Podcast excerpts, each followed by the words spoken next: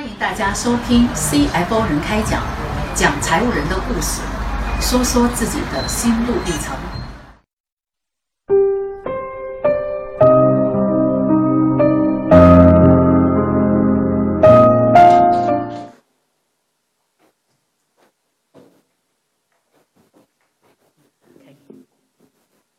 呃，谢谢这个方老师哈，呃，我真正是咱们财务总监俱乐部的老学员了，是二零零零年第一期的学员，当时班上呢一共有十六名学员，那么到现在大概有十名左右呢，我们是保持经常性的联系，每年都还是有沟通的。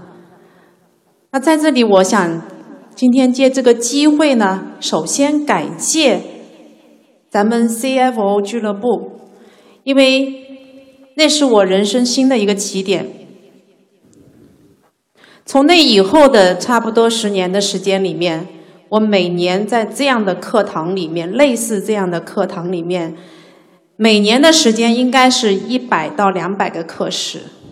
当然，四十岁以后没有时间了。但是学习仍然在继续，只不过就是换了一些形式，所以我非常荣幸，也非常高兴的今天来参加今天的这么一个十八年以后哈这么一个呃 CFO 的论坛，跟那么多同行一起啊回顾一下，交流一下啊，也是跟方老师汇报一下，那么。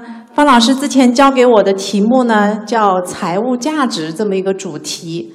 那么我也想了一想呢，就是嗯，也有一些体会吧。所以就结合我自己这十八年来的呃一些情工作情况啊，跟大家交流一下。所以也谈不上就是说嗯，给大家传授很多知识，不是这样子，纯粹是交流。这只是我个人的一点体验，希望呢跟大家的话呢，呃，会有一些帮助。谢谢啊。嗯，题目呢是我们最近在做财务职能第二期啊，职能提升规划的时候，我们的一个主题叫业财融合。那么这个也是我们过去半年来反复在考虑，就是在一个集团。它在做升级转型的时候，我们财务这个团队，我们的定位应该是怎么样子的？那么我们最后呢，是认为说，啊，要提升我们的采播团队的价值，那么业财融合可能就是一个很好的方向。围绕这个方向呢，我们可能要做一系列的变革。那么下面呢，为了让大家更好的认识我哈，我简单的介绍一下我自己。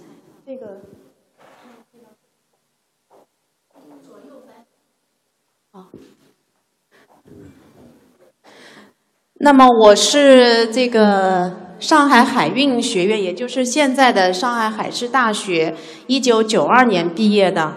嗯，后来呢，在二零零五年。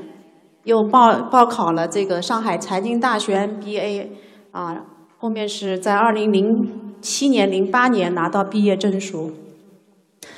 那么我的特殊性呢，也不算特殊性，因为今天三位嘉宾，我们中午一起啊沟通了一下，有一个共同的特点，就是我们从毕业到现在，我们是始终在一家公司待的。我九二年大学毕业呢，是分配到当时是分配，不像现在你们是求职哈，分配到中国南山集团及其呃南山集团。那么我的第一份工作呢，是我们下面的一家呃公司叫深赤湾啊，我不知道在座的有没有了解，是一家上市公司做港口的。那么我在这家公司呢，工作了七年半的时间。这家公司上市的第一本账是我建的，我在这里做过呃会计啊，呃主管啊，一直做到助理经理。到两千年的时候呢，我到我自己提出来啊，我希望到下面的实体企业去了解我们实体企业是怎么运作的。所以呢，我在两千年的时候去到我们下面的叫赤湾集装箱码头，啊，我不知道在座的有没有了解，啊，那么在这里呢又待了七年半。那我就是两千年的时候到我们俱乐部的。啊，那在这七年半的时间，应该说我学到东西非常的多。虽然说前面的前面的七年半在上市公司啊，我也学到很多工作，基本上，呃，上市公司所有的啊，这个合并报表啊，啊，信息披露啊，财务分析啊，所有所有的全部七年半全部都是做过的。那么后来下面到这个公司以后。我觉得是真正是我个人哈，是从一个呃会计核算人员，或者是呃报表信息披露人员、财务分析人员，转型到做业务财务的这么一个角色的个转变。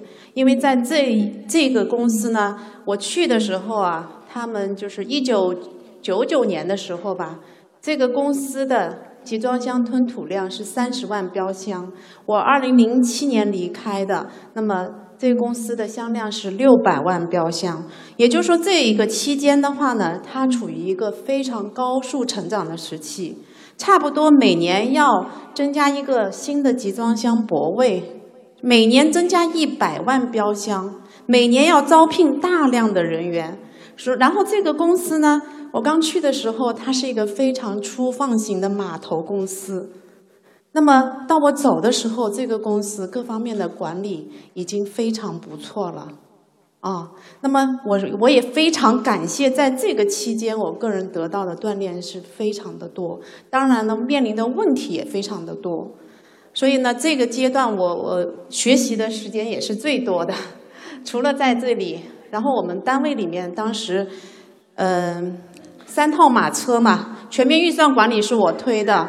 那么第二套马车呢，就是这个绩效管理；第三套呢，就是 ISO。所以差不多我们那个时候一个月的话，至少两个周末吧，啊，四天至少是这样子，是在培训的过程中。所以人也是在不断的培训过程中才能够成长的。那么在这里工作了七年半以后呢？二零零七年呢，我又回回到了上市公司，呃，回上市公司又工作了两年。那这两年的话呢，应该说经历了企业工作的七年半，再回到上市公司以后啊，看问题就不一样了。以前在上市公司总部的时候，看下面这些公司，这也不好，那也不好，那也不好，这也不好。但是回去以后呢，知道说，哎，他们需要我们支持什么东西。我们在哪些方面可以给予指点？怎么样做上市公司总部下面公司呢？能够哎更欢迎你上市公司总部的财务部啊，所以这个挺有意思的。那么后来两千零九年的时候呢，我回到了南山集团的总部，那么做总部开始是做总部的财务部副总经理，那么到后来呢，就是是总部的呃这个。财务部的总经理，刚才方老师介绍呢是财务总监，其实这个我要纠正一下，我的经历里面其实到目前为止呢是没有做财务总监，但是呢也不要让大家太失望，因为我现在呢在集团里面应该还是呃刚才谈价值吧，应该还是有点价值的，因为是集团的 这个算是呃。坐在第一排的吧，所以的话呢，这个呃是我们总经理办公会的成员，所以呢，财务呢在公司在集团里面还是有一定影响力的。那么两千啊，一起打错了，应该是两千啊，是两千一五年的时候呢，呃，我们我又就是当时就兼了我们集团下面的财务公司的负责人，就财务公司的总经理。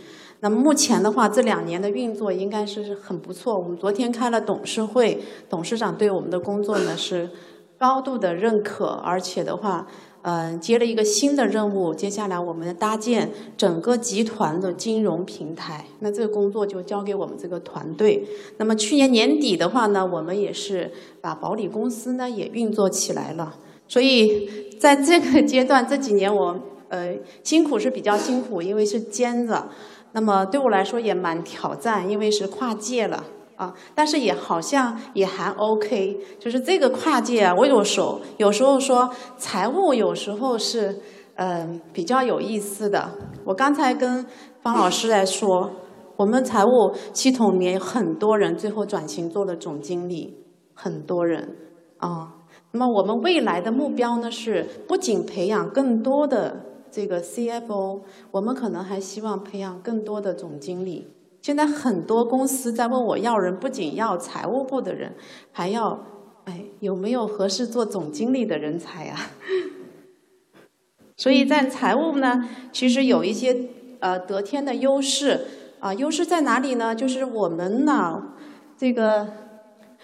这个作为财务的，他财务管理的目标啊，就是跟董事会的目标是一致的，跟总经理的目标也是最为一致的。所以财务负责人最后转型做 CEO 是，哎，好像是顺理成章的。那么我个人，因为刚才说要分享一下职业成长的一些经历，所以我个人也介绍一下，就是我的一些特点哈。那么我呢，在一个集团服务二十五年，那么忠诚度是不错的。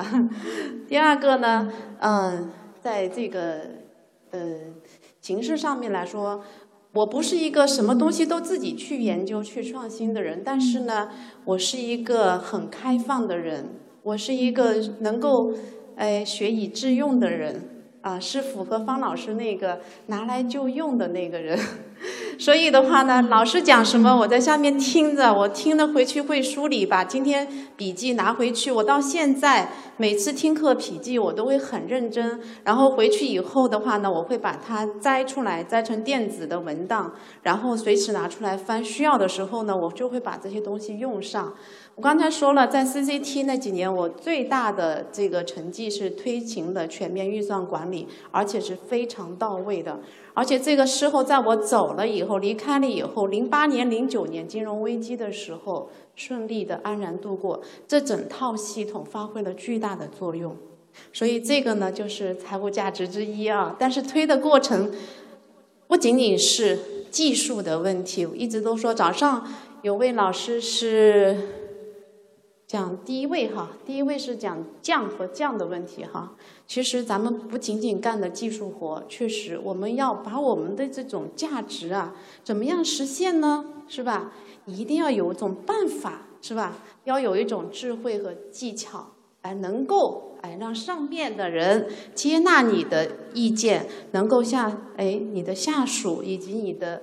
同部门、其他部门的平行部门的同事一起来支持你，包括外部的资源，所有的，那么这个才能够实现我们的价值。那么这个我也是觉得说，哎，学习是非常有用的，我什么都敢试。我试过很多东西，除了全面预算管理，凡是有用的，我都觉得这些东西，既然人家是实践过的，啊，尤其是五百强都实践过的，那我要试试看有什么用。小到管理一个部门团队，比方说，呃，KPI 早就开始用了，对部门团队导师制管理是吧？还有包括一些现在比较多的管培生的一些。做法我现在也都在用，凡是好用的工具我都拿来试试，这个可能就是我的一个喜欢做的一件事情。那么我个人来说呢，啊，带了很多年的团队，啊，招聘了无数的人，年轻人非常多。我们财务系统里面呢，应该说我们的渠道多数还是院校里面招聘自己来培养的比较多。那么我个人来说，觉得工作的平台是一个大家共同成长的一个平台，所以我乐意跟大家来做分享。当然，工作上的要求会比较高一些啊，希望大家能够进步的更快一些。基本上我们会给大家做职业的规划和辅导，帮助大家呢，呃，能够很快的去提高。而且在集团内部的话呢，给到大家啊，有很多的一些机会啊。这个，所以到现在确实，我觉得我现在有点能够体会到方老师那个，就是很多人问你要人啊啊，很多人问我要人，财务的人给我一个，是吧？这个也挺有价值的。那么我的工作风格的话呢，我是没有任何背景和后台的，我就是一个大学毕业生。过来以后，呃，一切从零开始。那我的风格呢也很简单，为人呢也很直率，所以呢，人肯定也是得罪了很多，因为做财务工作的嘛，是吧？但是的话呢，这么多年下来呢，那大家也都比较认可我，因为我说的都是为集团好，所以的话呢，这恐怕也是在一个集团里面长期服务以后带来的一个呃。比较好的，因为大家了解你，所以不会太在意你，或者有些话你即使让他不舒服，他也知道说他没有办法拿到台面上跟你来反对，因为你是为了集团好。嗯，我还有一个就是风格是从完美主义到不太完美，啊，这个为什么我要提一下呢？因为我是一个非常追求完美的人，啊。完美到了啊！领导要是有一个眼神啊，有一个什么说话呀，哈，哎，感觉对我不太满意啊，我以前会睡不着觉，几天几夜都睡不着觉。但是的话呢，有一件事情让我改变了。有一次开 KPI 考评会，那领导的资料都是我准备，总经理的资料。然后呢，那天呢，他就突然说：“你怎么最近做事情越来越不用心啦？”好。我就难受了很多天，因为刚好那一期的 KPI 准备的时候，我交给手下人做。我去香港出差回来以后呢，我确实做的也不够好，没有很认真的进行审核。好，就因为这句话，我三天三夜睡不着觉。哎，我们那个总经理啊，从来都没有到我办公室来来过，因为办公楼办公室啊，就是搬了家，啊，从来没来过。哎，突然过了一个月，他过来看我。啊，我突然觉得他理解我了。后来再说起的时候，他说：“哎呀，我后来挺后悔说那个话的。其实那天我心情不好，不关你什么事儿。那么从这件事情以后呢，我释然了。我说很多事情的话呢，不一定是我们自己的错，可能你的领导也是人，是不是？所以的话呢。”没有必要给自己过分的一个压力，包括现在我们团团队里面有各式各样的小朋友，是吧？有些孩子呢很追求完美的，那平时呢我就要多安抚他，让他不要那么紧张哈，压力不要那么大。那有些人皮皮塌塌的，你多敲他两，多敲打两下也没有问题。所以这个呢，包括现在管理中你，嗯，走到现在的话呢。我也不会像以前那样子，一个字写的不不好，我也会很难受哈。现在好多了，因为没有时间管那么细。那么我个人职业成长来说呢，我觉得有一个经验就是说，无论你现在在做什么，你在说什么岗位，那么你的视角一定要比你现在站的这个岗位啊要高那么半截。那这样的好处是什么呢？啊，机会总是会来找你的，因为你的总会让人家觉得说你比现在的职位啊要强很多，所以的话呢，一切都水到渠成。刚才方老师也说了关于啊财务价值体现的问题，确实，啊我到集团以后啊，有很多同事就说，这个公司的老总啊，他就是不重视财务。所以我这个财务做来做去就做做核算，其他事情都不让我做，是吧？我财务根本就没有话语权呐，是吧？啊 会有这样子的吗？我们很多同事会碰到这个情况。那么这种财务的影响力以及我们这个财务地位是怎么来的呢？运气比较好的呢，确实是碰到一个老总，哎，他也很懂财务的。他本来也是做财务出身的，对吧？那他自然很理解啊，对吧？那如果碰到一个老总，他不懂财务，对吧？他在管理方面的话呢，有某些方面很强，有某些方面又很弱，啊，或者就是说呢，他的理念你呢有时候接受不了。比方说，他就是要。扩张，扩张，扩张，是吧？我们财务觉得说这样子风险很大，风险很大，不能干，不能干。好，你要去阻止几次，人家也不爱听你的话了，是吧？人家，哎，你的财务说的话呢，你不能帮他解决问题，他可能就是说，你光会提问题，你不会帮我解决问题，啊，那这样子的话呢，可能财务人员在企业里面啊，就不受待见，时间长了以后，他也萎靡不振，就觉得很没有意思。那这个问题的话呢，我个人的体会呢，就是说，财务的价值啊，首先靠我们自己来创造。很多东西啊，首先你要有能力呀，你要展现出来呀。好，在这个过程里面，我觉得我有很多的机会去展现自己。我不明白为什么有那么多的财务人员说，怎么就看不到我的价值？不会的，一定会有机会的。但是呢，有些机会是要我们自己创造的。比方说，刚才我跟方老师说啊，二期的学员里面，其中有一位 是我的总经理，现在是招商招商国际的副总裁哈，现在提升了。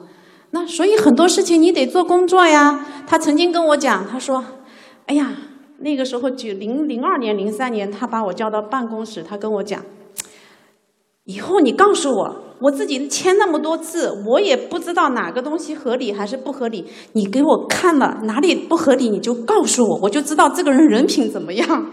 ”我就跟他说，我这种事情我不会干的。我说这样我被人家剁手的，这种事情我不能干。但是我说我有办法帮你解决问题。他什么办法？我说全面预算管理。那么最初引发我想推全面预算管理的，就是我们 CFO 俱乐部上的一堂课，张显忠老师的课。我相信，呃，有人听过吧？因为张老师三十号我还会请过来，就是给新的一批的这个财务负责人讲课。他的课我听了无数遍了，但是我在最后选，就是其实，呃，全面预算讲全面预算管理的老师非常多，我听过九个教授讲这个课，但是最后我选择他的，他的东西最实用。啊，没有花花枝枝的东西很实用啊！但是最后我们落地的时候，我做了五年的规划，一直把它落地到信息系统都是我们自己开发的，那用起来非好非常好用。但是最初就是因为这个原因，我说我帮你解决问题，我可以用这个工具帮你解决问题。所以的话呢，这里面就是说，不是说你财务啊。在企业里面没地位啊，是是领导的问题。我们想想自己，我们自己做的怎么样哈？所以我觉得大家要有信心哈。财务人的价值是我们自己创造的，财务人的威信是我们自己塑造的。那么财务的角色，关于财务的角色定位呢？啊，有些呢公司就觉得我做财务真的命苦啊，一天到晚做表哥表嫂啊。很多人在做表哥表嫂，对吧？那么还有一些呢，就是做职业警察，成天看这里哪里有不顺眼的，那里那里有问题的。那么还有一种呢，就是我们现在要推崇的 BP 模式啊，B BP 的角色定位，这个 BP 呢是 Business Partner，就是业务的合作伙伴，我们可以延伸到战略的合作伙伴，就是我们财务啊。说到底，还是一个参谋的角色。所谓参谋，参谋就是你最后你的价值是要通过帮助别人去实现更大的价值来实现的。所以的话呢。呃，不是说表哥表嫂没有价值。到现在，我觉得表哥表嫂很辛苦，而且他们的工作也是有价值。但是的话呢，我们要用不同的人、不同的团队、不同的组织架构来解决这些问题。我们也需要有财务的监督，但是财务的监督要有个度啊，要有个度。这个我不展开哈，是有必要的，但有个度，别把自己太当回事儿。有些时候，我们对业务的了解可能是不太深入的啊，不太全面的。呃，关于财务管理目标和企业管理的目标呢，大家都知道，企业财富价值最大化。咱们财务的价值就是把整个这个。价值从资金从流入端到出口实现价值的这么一个增值，那这里面有大量的管理。说到底，三张表的管理，我大家都很清楚，我也不讲了。但是我刚才回过当来说，就是财务的价值体现在哪里呢？就是在这个过程中，诶，你直接的、间接的能够发挥很多的作用。好，这个等会也还会再举例。这个呢，我刚才全面预算管理呢，我刚才讲过了，我就不讲。我想讲一下后面两件事情啊，我觉得也呃值得跟大家分享一下的。那么我在二零一四年的时候呢，啊，做了一件事情，就是启动了集团的财务职能提升的呃三年期的规划。为什么提这件事情呢？其实就是碰到刚才我说的，因为下面我们是一个多元化的企业集团。然后呢，有些公司是收购进来的，有些公司是老牌的上市公司。我们下面三家上市公司，有些管理非常的好，有些管理呢就很一般哈。那么这样子的话呢，整个集团我怎么样提升我的财务价值呢？啊，我们得做个规划。那么在做这个规划的时候呢，首先我们要做一个梳理，通盘梳理一下会计核算怎么回事啊，财务分析怎么回事啊，预算管理和规划做的怎么样，信息化建设怎么样啊，组织架构有什么问题呀啊等等等等，税务包括。那么基于这个呢，我们就对标一些像华润啊。像招商啊啊这些大的，当然招商也是我们的大股东，那我们要跟他们学习。那这样子的话呢，就一条一条梳理出来说，哦，我们现状有什么问题哈？那这些问题要解决的话呢，哪些是紧急的，我一年之内要解决的？哪些我可能分两年、三年甚至更长时间的？嘛，每一条都梳理出来。梳理出来以后呢，形成一个文件，而且这个梳理的过程中是跟下面平台公司的财务负责。责人共同来探讨，而且要同时做他们平台的财务职能提升规划。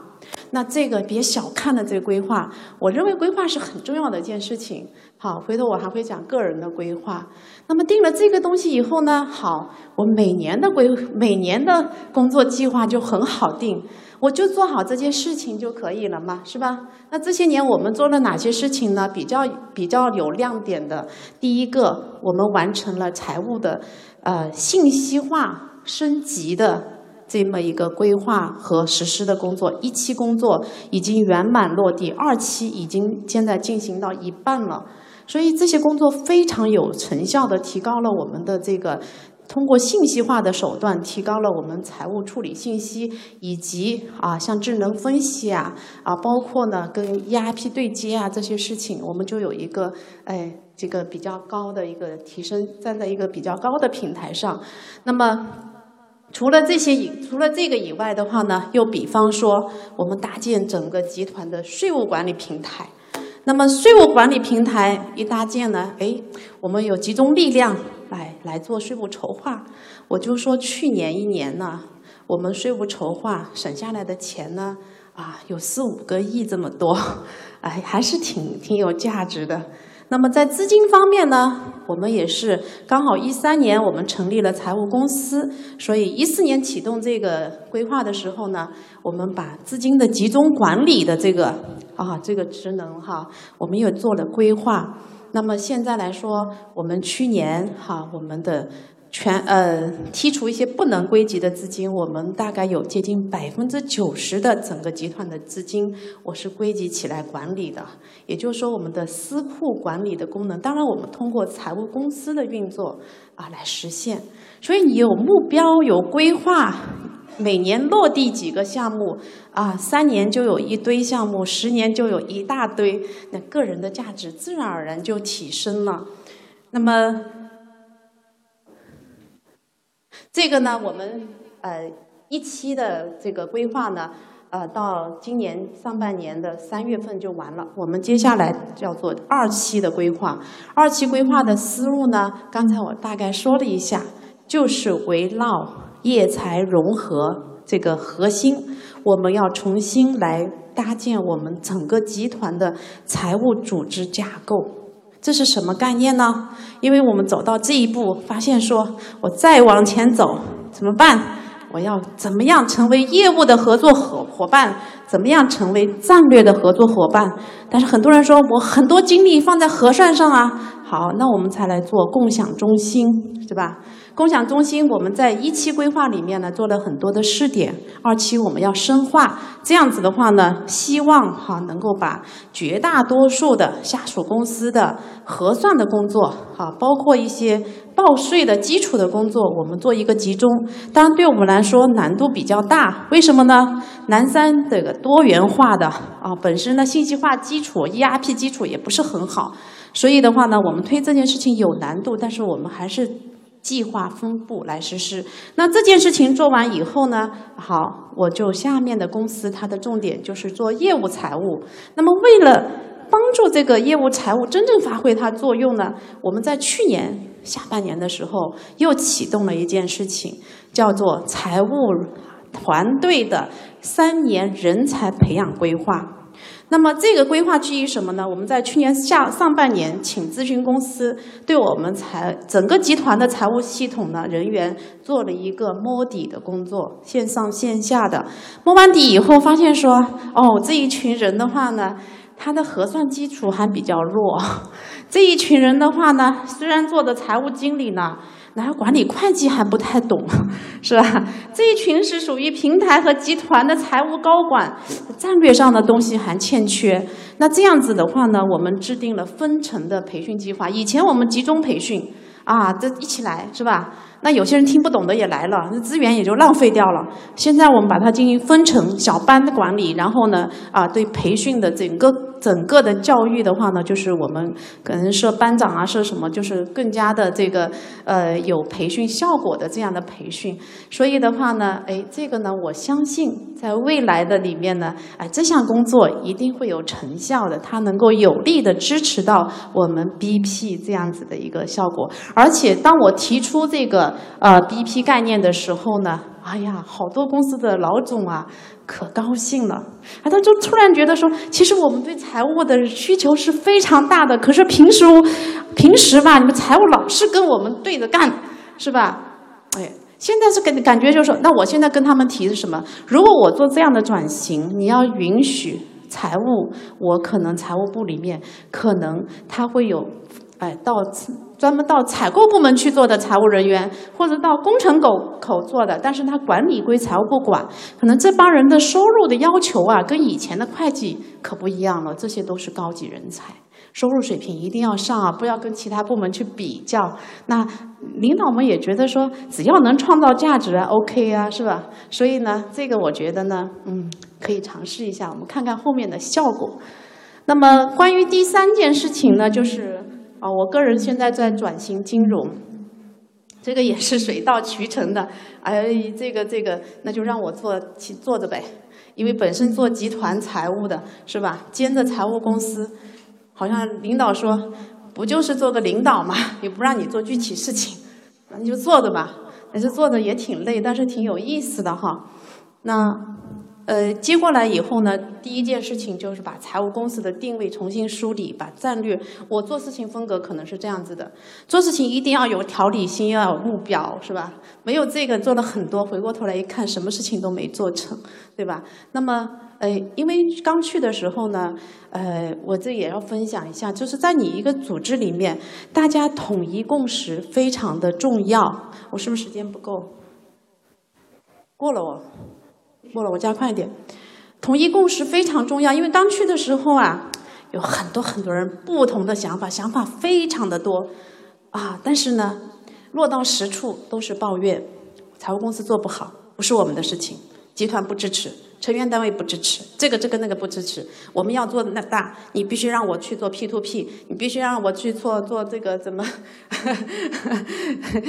这个小额贷、保理公司啊，融资租赁。啊，你集团要支持，最好行政命令，那这不可能啊。那回过头来，哎，先收拢这些年我应该做些什么？我们先把自己的服务做好，我们先把资金集中管理平台做好。啊，金融的事情我们现在做规划，先做这个经验的积累，走到的那一步，该有的都有了。啊，这个当然也走了好多人，不能认同我的理念，走就走吧。走了八个人，我又招了八个人。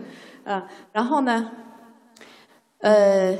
在一五年底做三年规划的时候，我的目标也不是很高，但是的话呢，大家都觉得很高，实现不了。所以的话呢，呃，这个三年规划呢，我定了一个也不太高的一个目标。但是，一六年一年，我们把三年的目标就完成了。所以呢，因为我们提前完成了，所以我们开始进入第二步，现在要搭建整个集团的金融控股的这个平台。那我们牵头来做，所以我说这件事情是什么呢？好，财务的价值怎么创造，要靠我们自己。这个其里面有些内容呢，我都已经提到过，我也呃不多说了吧。这个呃不多说啊啊，提一下现在的这个企业里面，它最需要什么样的一些财务啊？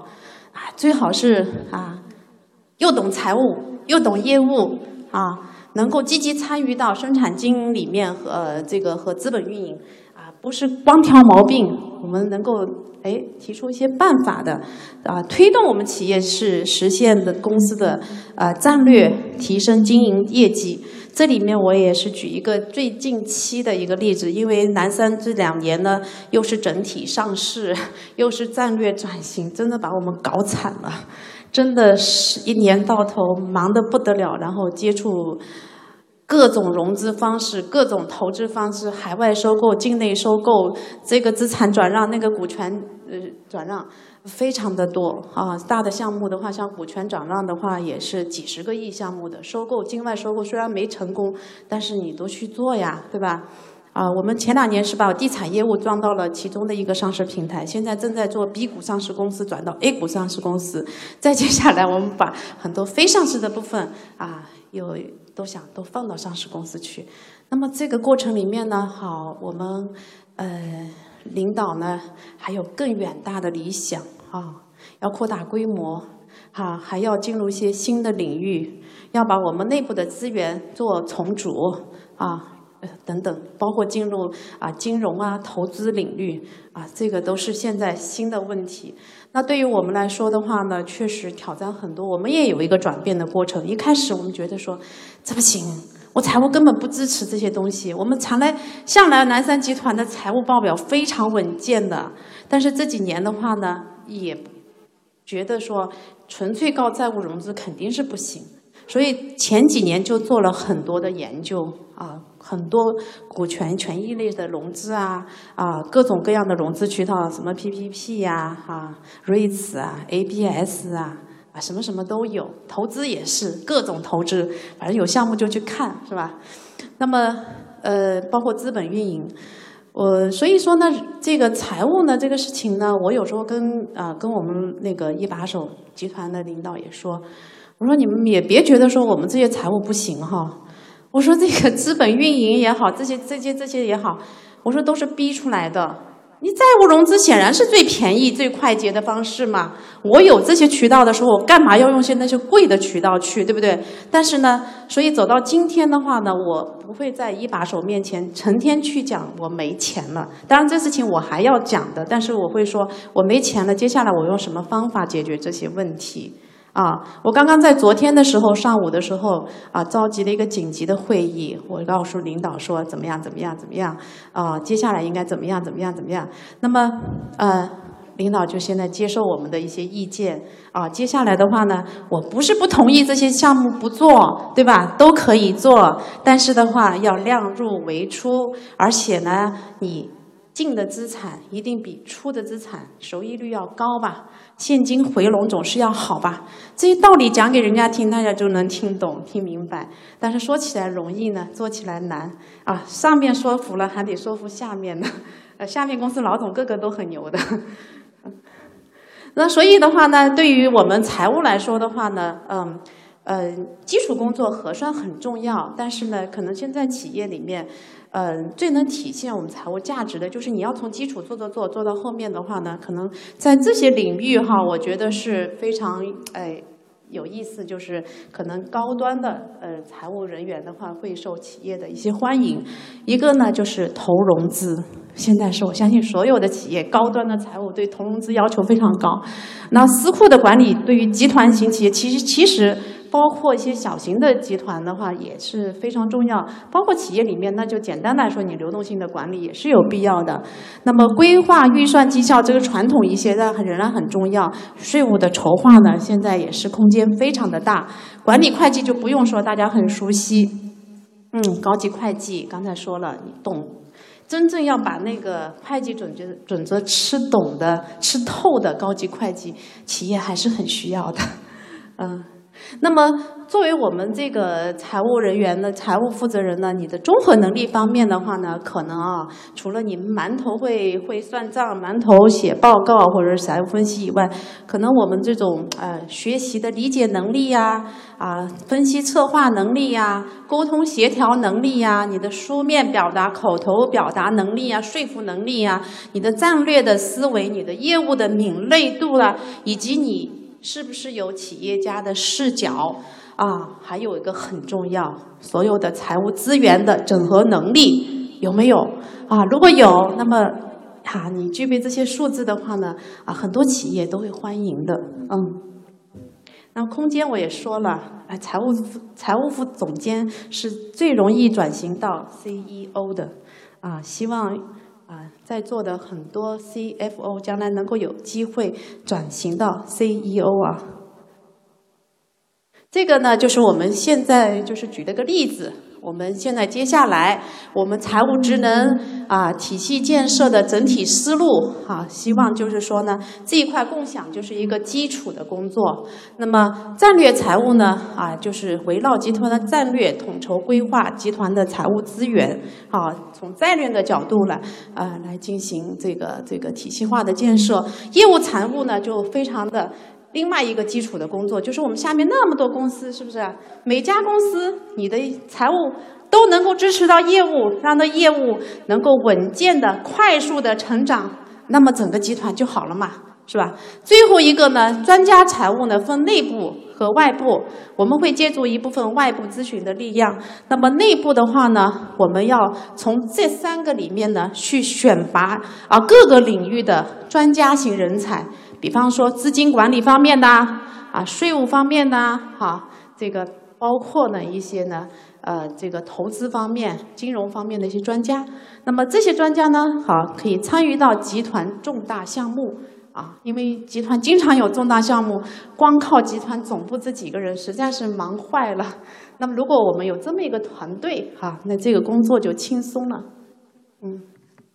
这个呢，我也不多说。我是因为今天听也听大家说了一下哦，我觉得个人的成长，像我二十五年在一个集团，那如果问我的话呢，我真会觉得说这种模式的话呢，大家不妨可以哈考虑一下哈，因为的话我看过很多人跳过很多的槽，嗯，但是的话呢，到后面的路就走窄了。那么，当然也有，也是有很多人的话呢，哎，跳槽他很有规划。这里面的话呢，就是我始终认为，一个成长的平台可能比薪资更重要。我举一个简单的例子来说。比方说，你在这个公司，哈，你做做做，啊，做核算呀，做业财这一类呢，做得很顺很熟了，或者是已经适合做一个小公司的财务负责人了，哈。那这个时候的话呢，你想跳槽再去找工作，很多人呢就想着我想找一个，哎，薪酬更高一点的。那会的，一般像我们集团出来的，再找一份工作，收入再高一些，甚至高很多的。没有问题啊，但是的话呢，用人单位他用你什么呢？用你过往的经验。所以，如果你不是挑中一个更好的平台，而是一个比较小的平台，有可能在未来的几年里面，你会重复的做一个熟练工，把你原来的那些东西呢做得更纯熟一些，但是内容是差不多的，可能。你会会面后面跳槽，如果还是想收入更高一点呢？OK，三十几岁也是正当年，出去找工作，再工资再高一点没有问题。但是这种模式的话呢，在三十五岁、四十岁以后就要出问题，因为你的视野不够高，你的视角不够广。那这样子的话呢？其实三十五岁到四十岁以后找工作的时候，发现瓶颈就来了，很多东西你不懂。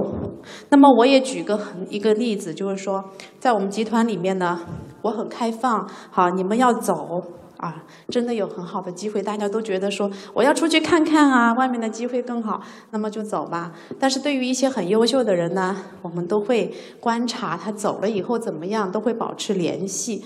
实际上呢，又会有大量的人回来。因为他们认可南山集团的文化，他也认可说在南山我是有成长空间的，我会给你们集团会给你这种通道，在那里，所以很多人选择在外面拿五十万、七十万年薪。回来真的哇，三十万年薪回来哦，但是回来两年以后做总经理了，不止七十万了。所以这个事情呢，就是大家呢要考虑的。有时候我们考虑问题的时候啊，可能成长比当下的薪酬更重要一些。但是呢，这个也是我自己，我的面也窄，因为我只在一个集团待着，所以我只能通过呢，哎，跟大家交流的方式呢。补充一些间接的经验，所以我这也是一家之言啊，大家的话呢参考参考就可以了。嗯，那么另外一个的话呢，就是在一个企业里面，刚才我也说了，如果你做财务工作，我真的很建议你们做规划啊，包括帮小朋友去做规划很重要。呃，目标也不用太高。一年做两三件事情，甚至一件事情我分成两三年做啊。啊么回过头来看说，哦，这一十年里面我做了一堆很有价值的事情。那这个过程中，你自然人生价值就提升了嘛，对吧？那么最后我也想说，咱们这个工作的平台是啊人生舞台的一个场景而已。我有时说，呃，做财务工作的人的话呢，有时候会穿牛角尖。我个人也是会这样子，所以有时候会很紧张。有时候我们会把，哎，一些我们没有办法承担的东西都放到自己身上。那所以，我在这里我也想说我的体会，就是说呢，这只是一个舞台，在这个舞台上面，我们去经历一些东西，体验一些东西，经历过就可以了。大家也不要太在意成果啊，不要太在意那个结果啊，因为太压力的。因为我有很多例子，就是有些人走不下去了，那很可惜，很可惜。呃，不能压力太大，所以今天的话呢，这个严总在这边，严总是搞心理咨询的，我也做一下广告给严总。我觉得财务人员呀，心理素质要特别的强大啊。这个强大并不是说我一定不能示弱呀，我一定不能什么呀，而是因为我们对自己要有一个合理的定位。哈，我们很重要，但是也不能把自己看得太重。也不能把自己看得很轻，我们还要平衡家庭，我们还要平衡自己的身心，我们要成为一个健康的、幸福的、快乐的人，好吧？谢谢大家。